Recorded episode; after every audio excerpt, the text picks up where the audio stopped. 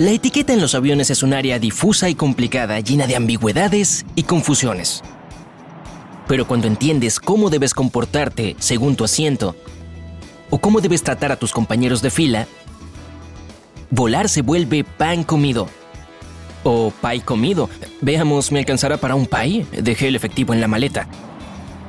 Bueno, comencemos. No pidas que te dejen meterte en la fila de los controles. La vida puede ser impredecible Tal vez te quedes atascado en un enorme embotellamiento a solo 5 minutos del aeropuerto. Mientras corres a los controles de seguridad terriblemente atrasado y al borde del pánico, tu instinto te dirá que les pidas a otros pasajeros que te dejen meterte en la fila. Pero esa es una mala conducta de aeropuerto. Pide a un empleado que te ayude con tu problema. No metas a otro pasajero en un dilema moral.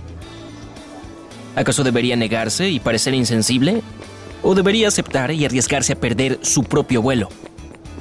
No pidas a un extraño que cuide tus pertenencias. Es arriesgado. ¿Realmente puedes confiar en alguien que acabas de conocer? Pero también es un problema para la otra persona. Imagina que te retrasas en la fila de un Starbucks mientras ese amable extraño te espera en otra parte con tus maletas. El tiempo pasa y ya tiene que abordar. O peor, lo llaman desde los parlantes. ¿Y ahora qué? ¿Debería abandonar tus cosas para no perder su vuelo? O esperar a que consumas tu dosis diaria de cafeína. Por favor, no los hagas elegir. Sé comprensivo si un vigilante de seguridad no es muy amable. Los vigilantes deben lidiar con muchas cosas. Tienen que repetir la misma información a miles de viajeros y de todas maneras cientos de ellos olvidarán quitar los líquidos de las maletas y colocar las laptops en bandejas separadas. Con razón siempre parecen cansados y desanimados. Lo único que puedes hacer es escuchar lo que dicen y nunca, nunca jamás discutir con el personal. Cambiar de asiento es un tema delicado. Una de las reglas tácitas a la hora de cambiar de asiento es solo ofrece una opción equivalente o mejor. Por ejemplo, si le pides a alguien que cambie su asiento de pasillo de clase económica por un asiento del medio de mejor clase, se trata de una propuesta válida. Pero pedir un asiento de ventana y ofrecer un asiento del medio de la misma clase, inaceptable. Si te piden intercambiar tu asiento por otro, siéntete libre de negarte amablemente. No tienes por qué dar explicaciones, sobre todo si pagaste por comodidad extra, como más espacio para las piernas. No te apoyes en los respaldos mientras caminas al baño. Imagina lo irritante que es para los pasajeros del pasillo que los sacudan cada vez que alguien pasa. Por la misma razón, no uses el respaldo del asiento frente a ti para salir de tu lugar cada vez que quieras levantarte. No te pares a medias mientras tu vecino intenta salir de su asiento. Si no sales de tu lugar, tu vecino tendrá que trepar por encima de tu regazo mientras intenta pasar. Esa cercanía no es nada agradable para ninguna de las partes involucradas en esta situación incómoda. La única manera de evitarlo es desabrocharte el cinturón, salir al pasillo y esperar a que tu vecino se ponga de pie. Nada de pies descalzos en el avión. Evítalo a como dé lugar durante un vuelo. En primer lugar, piensa en los olores desagradables. Cientos de pasajeros quitándose los zapatos y los calcetines al mismo tiempo. Pero además, el suelo del avión es extremadamente sucio. Podría haber personas con problemas contagiosos de los pies caminando descalzos por los pasillos. Lo más probable es que haya mucha mugre de los pasajeros anteriores y ni siquiera me hagas hablar del suelo de los baños.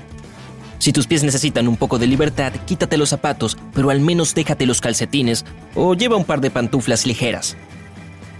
Si no puedes levantar tu maleta y guardarla en el compartimiento, probablemente es demasiado pesada para la cabina. Los auxiliares de vuelo no tienen por qué ayudarte con tu maleta o tu bolso. Si pesa mucho, piensa en todas las personas que podrían salir heridas en caso de que caiga durante una turbulencia. Además, el compartimiento superior tiene un límite. Si necesitas meter tu equipaje mega pesado, es posible que colapse. Siempre intenta guardar tu equipaje sobre tu asiento. Puede que un día llegues a tu asiento y veas que el compartimiento superior ya está lleno, pero ni siquiera hay gente en tu fila. A algunos pasajeros les gusta guardar sus cosas una o dos filas más adelante para poder vigilarlas mejor. Bueno, en primer lugar, el robo de equipaje de mano es muy poco frecuente. Además, esa técnica es problemática. Los pasajeros con compartimientos ocupados tendrán que buscar un lugar libre y pedir permiso para regresar a sus asientos. La próxima oleada de pasajeros sin espacio deberá buscar dónde guardar sus cosas y así. El resultado, confusión y demoras. Y ahora veamos cómo varía la etiqueta en el avión según tu asiento. Al viajar junto a la ventana, estás a cargo de la iluminación. Eso trae muchas ventajas. Si quieres mirar las nubes, abre la ventanilla. Si el sol te molesta, ciérrala. Pero si ves que la luz no permite que tu vecino vea la pantalla, también ciérrala. Si tu vecino quiere tomar fotos, inclínate hacia atrás y deja que lo haga. Intenta ir al baño cuando los pasajeros del medio o del pasillo lo hagan. Si puedes evitarlo, no los obligues a levantarse dos veces. Si te encuentras en el asiento del medio, bueno, lo lamento mucho. Tienes todo el derecho a reclamar los apoyabrazos de los dos lados. Pero no abras demasiado las piernas, respeta tu lugar. Cuando el pasajero de la ventana reciba su bebida, ayúdalo y pásasela. También es posible que debas encargarte de pasarle algún pedido del pasajero del pasillo al de la ventana. Sentarte en el pasillo representa toda una responsabilidad. Tal vez debas levantarte a menudo para dejar que los demás pasen. Por favor, hazlo sin quejarte, resoplar o mostrarte molesto. Se supone que solo debes usar un apoyabrazos, el del lado del pasillo. Hablando de pasillos, aleja las piernas de ahí. Es posible que el carrito te golpee o que un pasajero se tropiece al pasar. También eres la persona más cercana al botón de asistencia. Deberás hacerte cargo de él por toda tu fila. No comas comida con mucho olor en el avión. La cabina ya está muy poco ventilada. Por favor, no agregues olor a comida rápida, huevos o pescado. Si no te darán nada que comer en el vuelo, lleva bocadillos secos como fruta deshidratada, frutos secos o galletas. Evita reclinar el asiento, a menos que sea completamente necesario. ¿Ya has volado en clase económica? entonces sabes que los asientos están demasiado juntos y que hay muy poco espacio personal. Si debes reclinar el asiento, por ejemplo, en un vuelo muy largo o por problemas de espalda, avísale a la persona detrás de ti. De no hacerlo, podrías golpearla por accidente, tirar el contenido de su bandeja, derramar su bebida o incluso romper su laptop, cosa muy frustrante y demasiado frecuente. No converses demasiado, por más que hayas encontrado un nuevo mejor amigo y sus intereses en común mantengan la conversación a flote, recuerda que tal vez los demás pasajeros no estén muy felices con esa unión del destino. Cuando necesitas cerrar los ojos y tomar una siesta, lo último que quieres tener es personas conversando cerca. Estadísticamente, el 83% de los pasajeros creen que la comunicación del avión debería limitarse a una sonrisa y un saludo. Evita las actividades de aseo personal.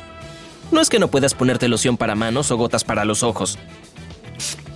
Pero si de verdad tienes que cepillarte el cabello, cortarte las uñas o limpiarte los oídos, ve al baño del avión. No obstruyas la cinta con el equipaje. Deja uno o dos metros de distancia entre tú y la cinta transportadora. Así, si alguien ve que su maleta se aproxima, podría meterse rápidamente y tomarla. Pararte cerca no hará que tus cosas aparezcan antes. ¿Recordarás todo esto? ¡Genial! Si aprendiste algo nuevo, deja un me gusta a este video y compártelo con un amigo.